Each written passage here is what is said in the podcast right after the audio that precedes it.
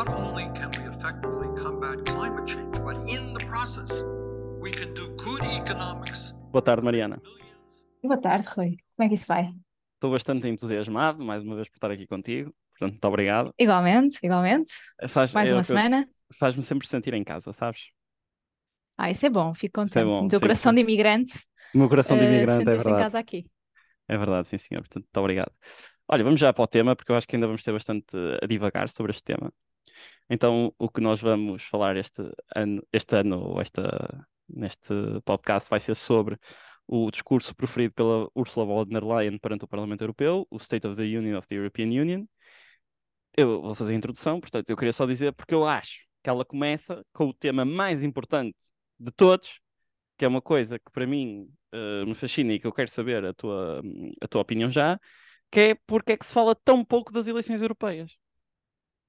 Achas que isso é o tema mais importante de todos? Eu não vou dizer que acho que é o tema mais importante de todos, mas eu acho que é, eh, imagina, eu acho que ela começa o discurso exatamente com as eleições europeias, e eu acho que em Portugal, eh, com exceção das eleições legi- legislativas, eu acho que é o tema que é a eleição que tem mais impacto no dia a dia dos portugueses. Eh, e acho que, por exemplo, nós já andamos a discutir questões das eleições presidenciais. Mas eu eu consigo te responder essa pergunta. Porque é Então fala responde-me, responde-me à tanto de- vontade. Fala-me logo, responde-me. Eu, eu acho, ou seja, primeiro quis perceber porque é que tu achavas que isso era importante. Eu sei porque é que tu achas que isso é importante, porque eu também acho eh, que de facto é a nível europeu que se tomam grande parte das decisões e das regras. Hum. Mas grande parte das decisões e das regras também não são propriamente eh, democraticamente eh, decididas, não é? Ou seja, nós não elegemos eh, todos os órgãos europeus que eh, depois só, tratam dos tratados e das, e das Uhum. regras orçamentais e, e de política monetária que vão efetivamente afetar depois a vida nos países, Uhum. vão constrangir os governos na sua, na sua política, na sua ação para responder aos problemas individu- individuais de cada país, não é? Eh, e, portanto, faz com que haja uma certa desconexão entre o, eh, entre o eleitor nacional e as eleições europeias. Acho que Não. essa é a maior razão. Sim, mas olha, aproveito já para de- desmistificar, porque eu acho que efetivamente, imagina, é verdade que as figuras de proa são, não são eleitas democraticamente, mas são eleitas indiretamente. Basta pensar que a presidente da Comissão Europeia é eleita através dos grupos parlamentares no Parlamento Europeu. Portanto, se, se a se à direita houver mais votos, a figura de proa da Comissão Europeia vai ser à direita. Se houver mais votos à esquerda, a figura de proa vai ser mais à, mais à, vai ser mais à esquerda. Não é por acaso que, aliás, eles tentaram na última vez fazer a questão do Splitskandidaten, que, pá, também mais uma vez a União Europeia consegue vender ah, muitas coisas muito bem, como aos fundos europeus, mas isto não consegue, não sei porque é que mete o raio do nome alemão. Ah, e ah, porque a verdade é que te- tem, isto é, não há um candidato-chefe, ma- mas é verdade que se o PPE ou os Social Democrats, isto é, os grupos parlamentares europeus tiverem mais votos, eles é que elegem depois o, o respectivo comissário europeu. Por outro lado, isto também é importante perceber, ah, depois seria aqui falar sobre o direito europeu, mas por outro lado, no Conselho Europeu, os conse- o Conselho Europeu é representado pelo governo de cada país, portanto, daí eu também dizer que, que as legislativas são importantes. Agora, acho que seria muito importante fazer muito trabalho, e pronto, cá estamos nós no podcast também a fazer essa desmistificação, porque eu acho que as eleições europeias é que está. Porque nós vamos votar, e se nós votarmos, acho que, pois, mas só que aqui o problema é as várias camadas que existem, desde perceber que tu ao votares no PSD ou no CDS estás a votar no Partido, no Partido Popular Europeu, se estiveres a votar no Partido Socialista estás a votar nos, social, nos sociais-democratas, se estiveres a votar num livro ou no PAN, acho eu, acho que os dois vão para os verdes, como se estivesse a votar no, na IEL, estás a votar no Renew Europe. E perceber quais é que são os jogos, porque as eleições europeias, se nós formos ver neste momento, eh, estão muito complicadas, porque eh, o que é curioso é que o António Costa é uma das figuras de proa dos sociais-democratas europeus, neste momento, porque é, da- é dos países na Europa em que existe maior estabilidade do governo socialista. Uh, portanto, mesmo que percam, mesmo que percam votos, o António Costa está bastante lan- lançado para ser o líder dos sociais-democratas. Comparativamente, o que é muito triste de se ver é que nós temos o Partido Popular Europeu e os ECR, que é o European Conservati- Conservatives and Reformists, se não estou em erro, conservadores europeus, que em princípio vão aumentar a votação e os independent, é, acho que é eh, os, os democratas independentes, que é a Le Pen, Salvinis desta vida. E importante Uhum. também dizer que não foi por acaso que hoje, eh, hoje, que nós estamos a gravar domingo, que a von der Leyen foi a Lampedusa com a Meloni visitar os centros de imigração. Portanto, o que eu quero dizer com isto é que as eleições europeias vão ter um impacto gigante a nível, por exemplo, de de imigração europeia. E eu acho que muitas vezes as pessoas assobiam para essas, uh, para essas responsabilidades. Daí, eu gostar, eu próprio ter sido surpreendido por a von der Leyen começar o discurso a falar das eleições europeias. E também, já agora, não sei se achaste assim uma breve nota também, que ela mencionou como uh, um discurso, eu achei um discurso também virado para os jovens, principalmente porque ela fala de como vão ser as primeiras eleições uh, de muita gente que nasceu em 2004, se não estou em erro. Uh, o tempo passa, Mariana, não é? Porque há países em que podem-se votar aos, de, aos, de, aos de... Quer dizer, já com 18 anos, mas eu acho que até inclusive é países com, que com 16 já se pode votar. Portanto, ela, acho que ela até é menciona. 2008. Depois é, 2008, 2008 também. Pessoas que nasceram em 2008, o que é uma coisa impensável. Também Sim, pessoas exatamente. que nasceram depois do ano 2000 já é estranho. Sim, não, mas, Mas já votaram, já vão votar, isto é, são pessoas que nasceram no ano da queda do Lehman Brothers. É verdade, é verdade. Entraram logo no mundo com uma crise financeira, que é para Exatamente. entrar bem no capitalismo também, Sim. assim, para, Mas a minha para questão, ver o que a casa gasta. Eh, Portanto, esta é a minha primeira impressão. Isto é, da importância das eleições europeias e de como é importante falar sobre eleições europeias e, e pronto, ela começou assim. Mas e tu, o que é que tu, e que é que tu achas da, da intervenção no geral da von der Leyen? Bem, eu acho exatamente o oposto que tu achas, o que é interessante, porque eu Sim, acho é. que foi tudo menos um discurso virado para os jovens.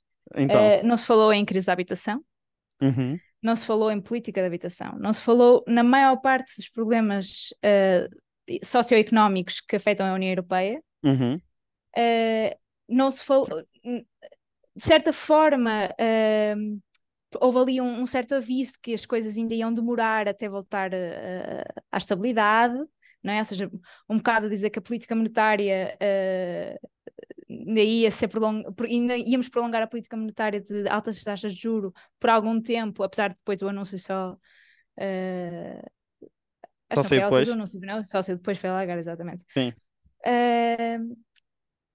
mas, portanto, um bocado a dizer que eh, isto ainda assim, isto da, da- esta pequena, pequena grande recessão que, estam- que estamos a viver eh, ainda se vai prolongar, o que eh, também não é uma boa notícia para os jovens que estão agora a começar a, a vida, até porque sabemos que eh, quando um jovem entra no mercado de trabalho numa crise, eh, depois tem muita dificuldade a recuperar o rendimento que perde neste período de crise. Acho que já, já, não já houve um, um estudo que, que, que viu isso para, para a crise de 2008, lá está, uhum, e que acho que eram 10 anos para recuperar o rendimento que perdes eh, se entras no mercado de trabalho numa, numa altura de crise. uhum, Eh, portanto, temos aqui mui- uma- uma- um discurso, pelo, que eu- pelo, pelo geral que eu, que eu apanhei, um discurso muito virado para, para, para a geopolítica, não é? para, para o posicionamento da União Europeia eh, em relação aos seus adversários e, eh, eh, e aliados no, no, no mundo e os vários Hum. posicionamentos que, que também mudaram, a verdade é essa, nos últimos tempos, eh, ou nos últimos anos. Em, e temos muito pouco. Aliás, eu li algumas, alguns, algumas pessoas a dizer que isto foi um discurso muito virado para os governos e não tanto para, para, para os cidadãos europeus. Muito uhum. mais virado para, para, para os governos de cada país do, que, do que outra coisa. Depois, obviamente, eh, falou-se bastante de, do- de, de política ambiental, eh, do Green New Deal europeu.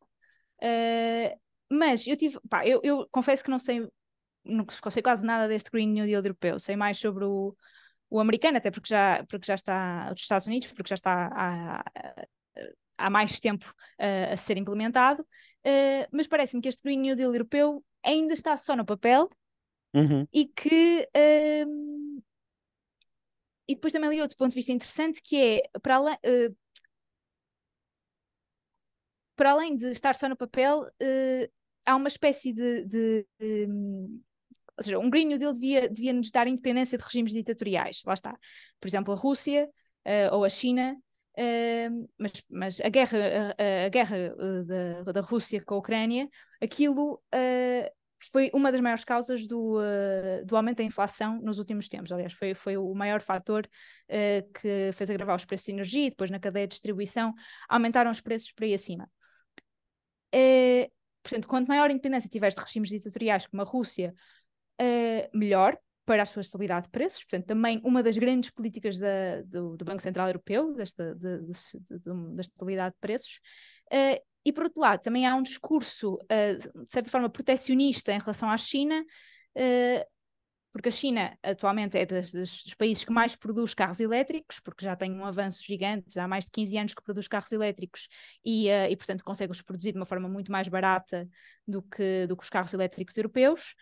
Um, e então há uma decisão de investigar os carros elétricos chineses e de, e de certa forma, manter um, uma certa desconfiança da, do que vem da China, ou do que vem do mercado chinês. Um, mas a verdade é que não, não me parece que haja um olhar para, para uma introspeção sobre o que é que de facto é feito a nível europeu para uh, investir em energias verdes.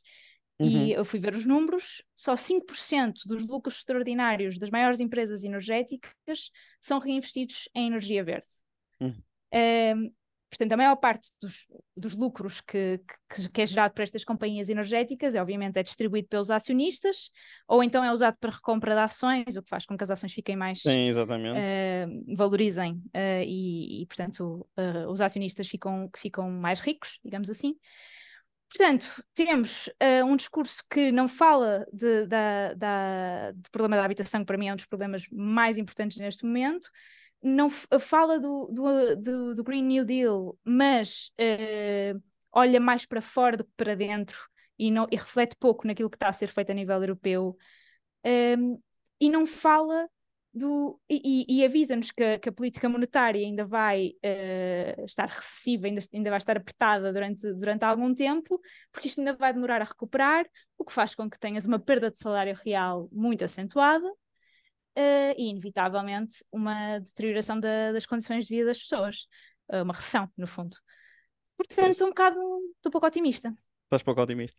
Olha, deixa-me só dizer-te que aqui várias questões, mas vou começar pela parte que a mim me encanta mais, que é a parte de uma dás-me de bombeijada, estava empreendedor de Mariana Mazzucato. Assim mesmo, tipo, dás-me, eh, em vez de ser sem pão, com na, sem pão sem nada, dás-me com pão e com tudo. Tenho aqui, saí daqui para pôr aqui tudo direitinho. E eu acho, e mais uma vez aqui uma recomendação passada, que é, se lerem o Estado Empreendedor de Mariana Mazzucato, eu adoro como no livro dela, escrito há cerca de 10 anos atrás, ela prevê tudo aquilo que se está a passar nos dias de hoje. No sentido em que ela não prevê, tipo, professor Shibanga, tipo, em 2025 a China vai ser uh, a líder a nível de carros elétricos. Mas o que ela fala é de como uh, cá está, todos os riscos geopolíticos e a nível de dependência de comércio externo uh, efetivamente as energias verdes podem ser uma resposta e que uh, o que aconteceu foi que a China está a investir, estava na altura a investir, ainda não se tinha visto os resultados, mas estava à frente de todo o nível de investimento, comparativamente quer à América, quer, ao, quer, ao, ao, quer à União Europeia. Portanto, o que nós temos assistido aqui é claramente, é por isso que eu acho que, eu acho que é muito bom quando nós lemos livros de pessoas que efetivamente pensam de uma maneira muito Uh, isto é, são capazes de fazer algum tipo de previsão sem, sem serem deterministas. E uh, parece que nós hoje estamos exatamente a ter as consequências de uh, o Estado empreendedor chinês, que é muito curioso, que é um Estado empreendedor que efetivamente disse, disse que é exatamente a, a, a visão da Mariana Mazzucato, que é o Estado tem que criar mercados. Por exemplo, criar os, o mercado dos, dos carros elétricos. E depois existe uma coisa que eu acho espetacular, que é Uh, uma coisa que eu não entendo é que nós, a União Europeia, sempre foi ah, comércio livre, comércio livre, comércio livre, mas esqueceu-se que a geopolítica também existe e que, portanto, agora o que está a acontecer é cá está, o Estado, ah, isto é, é aquele argumento das indústrias nascentes, uh, que basicamente passa o argumento das indústrias nascentes, já foi aplicado que era a indústria textil também dos Estados Unidos no século XVIII, que é quando, quando um país tem uma indústria que está a nascer, se uh, no início deve ser protegida para ganhar uma certa escala e depois conseguir invadir os outros países. E é isso que está acontecendo na China. A China teve tempo para ganhar escala, a União Europeia começou a, continuou a subir para o lado, e agora estamos para trás na transição energética. E vimos, como tu elencaste bem, que isso acontecia. Agora, respondendo à questão de, de ser mais virado para os, para os, governos e de ser mais virado para os jovens. Bem, imagina, eu não posso. Imagina, eu, eu, eu gostei muito do, do, do discurso, no sentido em que eu sou muito sensível à, ao chamamento da história, como ela chama, e claramente eu sou um euro, uh, um euro apoiante qual é o oposto de eurocético? Eu próprio estou a pensar, mas sou eurófilo? Não sei. Mas um sou que. Eurofã. Eurofã, podemos assim dizer. Eurogang, sou Eurogang, como o Chico da Tina diria. Mas, e, e, então eu gosto muito dessa questão, e dela pedir exatamente, se calhar, aos governos, para fazerem mais. E, e o European uh, Green New Deal, que efetivamente eu gostava de perceber melhor como funciona, nem que seja exatamente para obrigar, cá está, as empresas a investirem mais até em investigação, não é em desenvolvimento, porque até uma coisa que a Mariana Mazzucato faz e muito bem, é que o desenvolvimento é quando a tecnologia já está praticamente investigada e que, consequentemente, é muito fácil Uh, é como fazer o iPhone. O iPhone foi o conjunto de muitas investigações e o desenvolvimento é o desenvolvimento de um produto. Mas o que é mesmo difícil é chegar às tecnologias que tornam o iPhone possível. E isso é que custa verdadeiramente dinheiro. E cá está se calhar o, o, Banco Europeu de Investimento poderia ter uma, um papel muito mais importante nisso e que não está a ter em relação, relação a, até agora. Mas uh, se calhar também a questão das eleições é cá está, a avisar que as eleições estão para chegar e que essas eleições estão para chegar até para os governos se prepararem até como aí. Agora, em relação um, à questão da, da, da, geopolítica, bem, eu acho que uma coisa que também em paralelo aconteceu em relação ao. Em relação ao, ao acho que foi G20 que aconteceu na Índia, que foi uma questão muito interessante, é que cada vez mais a Europa está isolada na condenação da invasão da Rússia por parte do, a invasão da Rússia uh, à Ucrânia, e eu acho que isso também é custo de muito tempo haver uma prepotência. Eh, do... Gostava que ela tivesse falado mais de autonomia estratégica, porque o que aconteceu foi há muito tempo o, o, o, a Europa estar condescendente em relação aos Estados Unidos, isto é, nós beneficiarmos muito de não termos uma política de defesa uh, nossa, e então o que acontece é que nós vivemos dos subsídios dos Estados Unidos, porque claramente os Estados Unidos é que suportam a NATO, e, consequentemente, nós somos, nós somos obrigados a aceitar as agressões constantes dos Estados Unidos e a ser prejudicados por elas, porque não é por acaso que muitas vezes há, existem, por exemplo, os países africanos preferem mil vezes a Rússia do que os Estados Unidos, o que é muito, muito esquisito, porque os americanos também fazem as suas fazem as suas coisas erradas e fizeram, quer na guerra do Iraque, quer na guerra do Afeganistão, que não conseguiram fazer isso. Portanto, eu gostava de ter visto mais essa questão de, de, de, das questões estratégicas. E depois, em último lugar, eu acho que é muito, muito engraçado a questão de quando ela fala de como a inteligência artificial é uma ameaça até à extinção da humanidade, que é uma coisa muito importante a nível europeu, mas a Europa não tem qualquer centro tecnológico a funcionar comparativamente aos Estados Unidos e à China. Aliás, nós fomos comparar quais é são as maiores multinacionais, as maiores empresas, as maiores produtoras, os maiores fabricantes, nós não temos absolutamente nada a dizer a nível, a nível mundial. Portanto, é assim, eu claramente estou a defender um Estado mais inter intervencionista. E, tô, e eu acho que essa capacidade vem a, em relação à União Europeia. E acho que, aliás, este é uma, uma ótima discussão que eu gostava muito de ter com os liberais, no sentido no geral, porque eu acho que os liberais dizem que é a ausência de Estado que muitas vezes faz com que seja possível o desenvolvimento da economia e dessas questões todas, mas o que nós temos verificado é que ao longo, desde o, até pode até argumentar que os descobrimentos foram um Estado empreendedor português. Um, e que depois teve um spin-off. Hã? Eu não queria entrar por aí. Não, ok, pronto, mas podemos depois argumentar uh, podemos argumentar isso, mas, ima mas, imagina, desde o século, quer do século XVII, XVIII, Revolução Industrial, quer ao nível da própria Alemanha para criar as suas próprias, a, sua própria, a sua própria indústria, quer na União Soviética para criar o seu poder industrial. Isto, isto foi sempre uma mão do Estado que direcionou para onde quer a economia. Obviamente que uns com, o parceiro, com a parceria dos privados, outros sem a parceria dos privados, mas claramente eu acho que nós vamos passar para uma.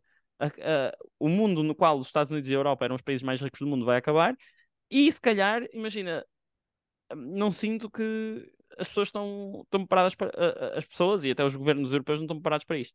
Mas o que eu gostava principalmente de te perguntar é então, como é que tu achas, tu, como te identificando, uh, corrijo-me também, identificando-te como eurocrítica, por assim dizer, também podes argumentar que. Como é que tu achas que. Hum, duas questões. Como é que Portugal se deve posicionar dentro desta União Europeia e depois, uh, se tu és a favor sequer que haja um bloco europeu e, a nível de relações internacionais e como é que isso deveria se verificar? Acho que não tenho posição definida nem sobre uma nem sobre outra. Sobre o bloco europeu, uh, não tenho não tenho uma posição definida. Acho que acho que acho que deve haver uh, claro, nós, eu, eu, eu, eu, sou a favor da existência de uma União Europeia uh, uhum. e, e, e, da, e da, da, da colaboração entre os países europeus uh, o mais possível, uh, sem, uh, obviamente, tirar soberania às decisões de cada país, mas acho que é importante um, que o haja e acho que é importante que, que haja uma orientação uh, política que, uh, que vá de encontro com aquilo que são, por exemplo, até, até os, os, os, Objetivos de Desenvolvimento Sustentável da ONU, uh, que têm todos estes, estes pequenos, uh, estas pequenas caixinhas de acabar a pobreza, uhum.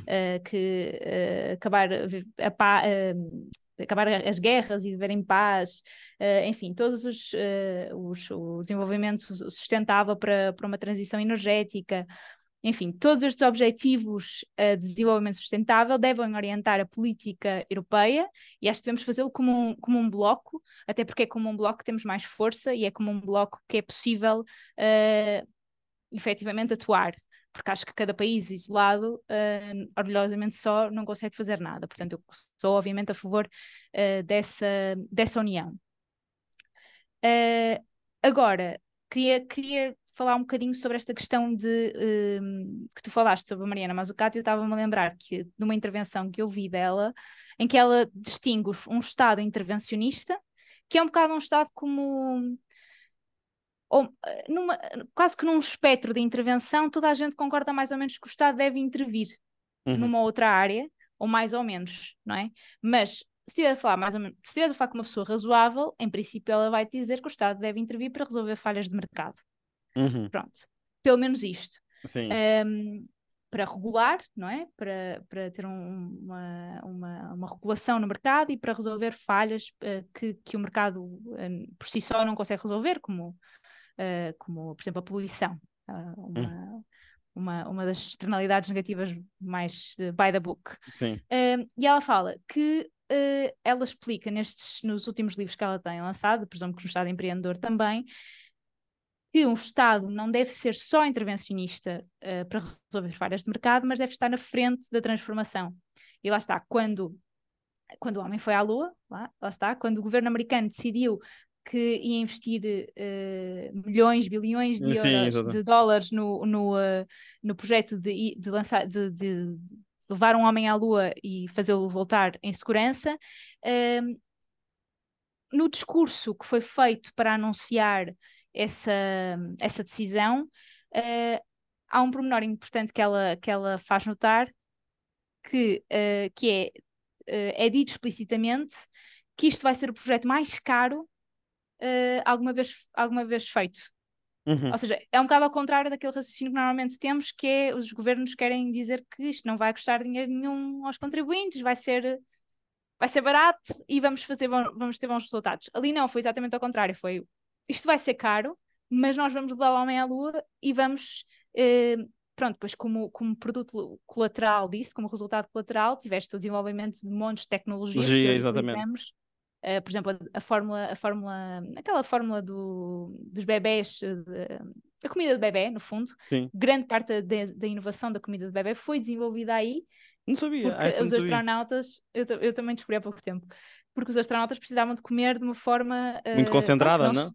Exato, concentrada, e... que não se estragasse, que não se estragasse com, com a temperatura e com, a, com todas as variações que eles experienciam uh, nessa viagem. Um, portanto, uh, desde a alimentação até à tecnologia, até aos transportes, a quantidade de áreas que se desenvolveram, uh, ah, e ela também, um, isto, isto vai ser a minha recomendação, não é? Na verdade é um, é um novo livro dela, há um vídeo em que ela tá, dá uma entrevista, esta Mariana Mazzucato lançou um livro sobre uh, o problema das consultoras ah, sim, das sim. KPMGs, das Deloitte e McKinseys que uh, consultam os governos. Ela escreveu um livro sobre o problema disto uh, no desenvolvimento económico, no fundo. O problema hum. entre os, a relação parasita entre o Estado e, e o setor privado. Pronto, as consultoras. Um, mas pronto, neste vídeo, que vai ser a minha recomendação, uh, ela dizia que a, idade, que a, idade, média era 26 anos na, na, sala, de, na sala principal da NASA, uhum. nessa altura. O que eu achei extraordinário, né? 26 anos, no fundo, é, é, é ninguém com 20. Não, tu não tens Sim. uma sala de pessoas com 26 anos agora a trabalhar. Uh, em que a média de idade é 26 anos a trabalhar no Estado, não é? Uhum. Porque no fundo aquilo é o Estado.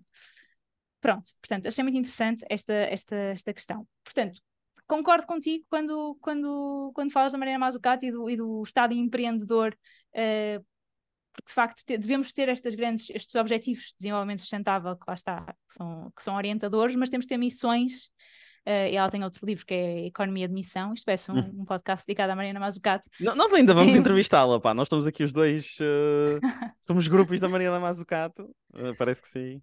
É, um, mas pronto, ela tem um livro que é Economia de Missão e que ela está, é o Estado deve ter, miss deve, uh, ter missões, no fundo, e, uh, e para isso é preciso gastar dinheiro, efetivamente, e não ter medo de o fazer, uh, que é uma coisa que agora é, é, muito controversa, até porque, por exemplo, os tratados europeus não permitem.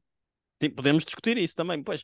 Mas eu acho que aqui a questão é que pelo menos existe uma vontade, eu acho que já se apercebeu até da pior maneira como a União Europeia tem que mudar. Uh, se calhar até muitas vezes já fala que é, por exemplo, tu tens união bancária sem uma, uma isto é de união de política monetária sem uma união fiscal.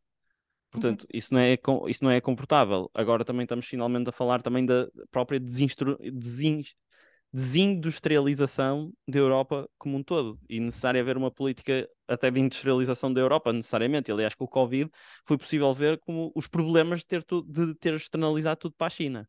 Uh, basicamente, quando as coisas apertam, não é? Uh, ou quando há uma pandemia, ou qualquer... e aliás, os problemas da Rússia de nós estarmos baseados puramente nisso, portanto, já deu para perceber isso. Mas depois também existem aqui, olha, até falando até sobre o que vai ser a Europa no futuro, uh, está-se a falar muito do alargamento da União Europeia, e por acaso isso já foi uma coisa que foi pouco tocado, que é principalmente o alargamento, da Ucra... o alargamento a países como a Ucrânia, como a Macedónia do Norte, como Bósnia, Sérvia, etc e que isso tem consequências até para Portugal, porque basta pensar que os fundos europeus são, eh, cá está, se calhar, Portugal também peca por, por falar sempre na questão dos, fund dos fundos como na questão dos fundos europeus. A grande questão para Portugal da Europa são os fundos. Mas a questão é que Portugal vai perder muito porque os fundos são atribuídos através da riqueza do país e a riqueza desses países é significativamente mais baixa de Portugal. Portanto, vai acontecer exatamente o que aconteceu em 2004 em Portugal que é, vai haver uma, uma deslocalização quer dos fundos, quer de indústrias para a própria outras partes. E isso também é uma coisa que peca-se muito no debate português, mais uma vez, e que por acaso ela fala e menciona, e aliás já acho que há um debate entre a Comissão e o Parlamento neste momento, exatamente porque não sei qual delas é que um quer alargar até 2030, o outro não quer alargar até 2030, mas aproveito para lançar este tema, porque isto também seria um tema que seria super importante falar e também de qual, de qual é que é o posicionamento de Portugal em relação a isto, porque se nós nós assumirmos, imagina, eu acho que, eh, em primeiro lugar, acho que o alargamento deve ser feito se, obviamente, os países forem democráticos e Deus queira que a União Europeia, pelo menos, continue a. Porque aquilo, a Sérvia, é um país extraordinariamente manhoso. Uh, quer seja pela sua história, principalmente a nível da ex-Jugoslávia, quer a nível das relações que tem com a Rússia historicamente, portanto, uh, tenho muitas reticências eu pessoalmente em relação à Sérvia. Mas depois eu acho que também Portugal devia tentar prever quais é são as consequências exatamente desse alargamento e pelo menos garantir qualquer tipo de condição que faça com que ele não seja tão prejudicado com isso. Uh, porque eu estou a ver uh, que, isso, que, isso, não é. Portanto, deixo aqui a nota em relação ao alargamento. Mas já agora aproveito para dizer que agora também que eu já não sou funcionário do Banco Central Europeu, já temos mais uh, liberdade para falar sobre isso. Que é principalmente então tu apoias, quer dizer, as, as, posições também de António Costa contra os as subidas das taxas de juros. Olha, eu uh, não percebo nada de muita coisa. Isto é um dos temas em que também tive que. E, pá, uh, obviamente que estudei economia e, e, e é-nos dito que uh, há um trade-off, né? há, uma, há uma relação entre inflação e desemprego e, e, e que, e, que quando aumenta a inflação. Uhum. para tu, para tu baixares a inflação, tens que aumentar o desemprego. Uhum porque há uma recessão e, portanto, baixar a inflação tem um custo, e esse é o custo. Mas, ao mesmo tempo, uh, baixar a inflação uh, permite que as pessoas tenham, que, que, os preços das coisas não subam tanto e que as pessoas, em princípio, consigam viver melhor, depois a longo prazo, médio prazo. Uhum. Uh, eu, eu, eu, pronto, lá está. Uh, do, do, do pouco que sei sobre este assunto, o, um, os 2% de inflação que é apontado como objetivo europeu do Banco Central Europeu como o ideal para a média uh, na Europa, uh, eu tinha, eu tinha um professor na FEP, que, na Faculdade de Economia do Porto, que dizia que estes 2% eram meramente indicativos. E são? Uh, a gente não, sim, são, mer são, meramente indicativos, mas que a razão para estes 2% existirem é porque era o, uh, a taxa de inflação na Alemanha na altura em que este, este objetivo foi criado. Sim. No fundo é isto, a Alemanha teve uma altura de hiperinflação uh, depois da Segunda Guerra Mundial e, portanto, ficou bastante aversa uh, à inflação e bem, qualquer país que passe por hiperinflação tem um problema com a inflação e, e, e não quer tê-lo, mas que estes 2% na verdade não são, não há, não há nenhuma evidência que justifique este objetivo de 2%. Um, e eu, esta semana, uh, ou melhor, a semana passada, na verdade, encontrei alguns, uh, alguns, alguns estudos uh, de, de, alguns, de alguns macroeconomistas que falam exatamente desta relação entre a inflação e o crescimento económico, uh, e eu achei muito interessante, e por acaso gostava de falar contigo sobre isso. E é, é um estudo de 2022 do, do, uhum. do Pauline Bonanza, acho que é assim, uhum. eu ponho na, na descrição, e na um, newsletter, na newsletter, que agora news... temos uma newsletter. E na newsletter, vai na newsletter, tudo vai na newsletter. Vai sim. Uh, e o que eles mostram basicamente é que não há evidência que mostre que economias, que as economias têm, menor, têm maior crescimento económico se a taxa de inflação for inferior a 3%. Uhum. E depois ainda há outro estudo do, do mesmo autor, do Pauling, uh, em 2006, portanto mais antigo, uh, em que ele olha para 80 países de médio e baixo PIB, Uhum. durante o período de 1961 até os anos 2000, portanto, um período muito alargado, isto não é nada fácil de fazer em economia. Foi não, fogo. Portanto, são 80 países uh, durante quase 40 anos, uh, em que ele mostra que uh, a taxa de inflação que mais favorece o crescimento económico está por volta dos 15 a 18%. 15 a 18%? Que, vai, que é bastante longe do, do, dos 3% que falamos, no, dos 2% que falamos normalmente. E, uh, e ele continua a explicar esta relação, e, e, e, também acho que é importante falarmos, porque quando falamos em inflação, normalmente associamos sempre uma coisa má, mas há de facto um nível de inflação que deve ser o, o ideal. Um, e eu acho que aqui é, fa faz sentido percebermos porque é que queremos alguma inflação. Uhum. Não muita, mas alguma. Obviamente que se houver alguma inflação, os salários também têm que ser atualizados consoante essa inflação para que não haja perda de salário real. Senão, uhum. obviamente, que qualquer inflação, se os salários não, não forem atualizados, é má. Mas porquê é que não queremos uma inflação muito baixa? É, é a mesma coisa porque é que não queremos deflação, não é? Porque é que queremos inflações negativas, não é? Porque, então, se as pessoas, uh, se houver uma inflação negativa ou uma inflação muito baixa, as pessoas acham que os preços vão diminuir no futuro. Portanto, uh, há uma, há uma, há uma expectativa, não, é ao contrário, há uma expectativa de que vão diminuir no futuro, portanto, adias o teu consumo. Exatamente, assim, pois, exatamente, é? assambarcas adias o teu consumo, assambarcas o dinheiro, exatamente. Sim, adias sim. o teu consumo, portanto, diminuis a procura, uh, o que faz com que as, as empresas, as, as fábricas diminuam a produção, portanto, diminui os incentivos à produção, e ao diminuir a produção, diminui o crescimento económico. Será este o mecanismo porque, eh, ou seja, será esta a razão pela qual queremos alguma inflação? Não muita, obviamente, há países, eh, há, inflações que são astronómicas de, de, de 400% no, na, na, na, América Latina, há, há períodos da história uh, assim, obviamente não é dessa inflação que estamos a falar, mas estes autores uh, parecem ver este número de 15, por volta dos 15% de inflação como uh, o ideal para uma economia saudável uma economia de médio a baixo PIB, não, não de economias ricas, portanto será diferente, por exemplo, para os Estados Unidos, se calhar para uma economia como a Alemã, se calhar para uma economia como Portugal, seria, isto seria um valor até saudável. Depois também basta, temos esse problema da, da questão na União Europeia, tens estas assimetrias entre os países que podem dificultar uh, o, que, o que é que é ideal para um país ou para outro. Mariana, tempo? É, ah, pois, eh, desculpa, perdi-me completamente. Não, não, não, não mas uh, deixa-me só dizer-te aqui, só aqui para terminar e já dizer as minhas recomendações. Uhum. Uh, que é, eu tenho uma visão muito. É importante pensar que o mandato do, da, da, Reserva Federal Americana é a manutenção da inflação baixa e olhar para o emprego. De acordo com os uhum. tratados europeus, o mandato do BCE é manter a inflação baixa. Embora nós todos concordamos, e eu concordo, que a maior parte dos problemas não vem necessariamente da procura, mas sim da oferta, quais é que são os instrumentos que efetivamente o Banco Central Europeu tem para mexer na oferta? Não são nenhum, cá está, porque não há política orçamental.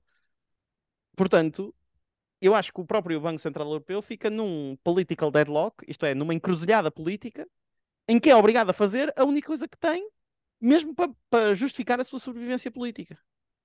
Porque é o mandato que, que ele tem. Portanto, Portanto, achas que não é que, que, é uma questão de sobrevivência política, não é uma questão de sim, sobrevivência é, não, ele tem que manter a económica. credibilidade. Tem um instrumento, vai usar um instrumento. É isso que tem. Mesmo que não seja o melhor, é o único que tem. Mas pronto, podemos divagar depois, divagar depois sobre isto. Vamos a recomendações.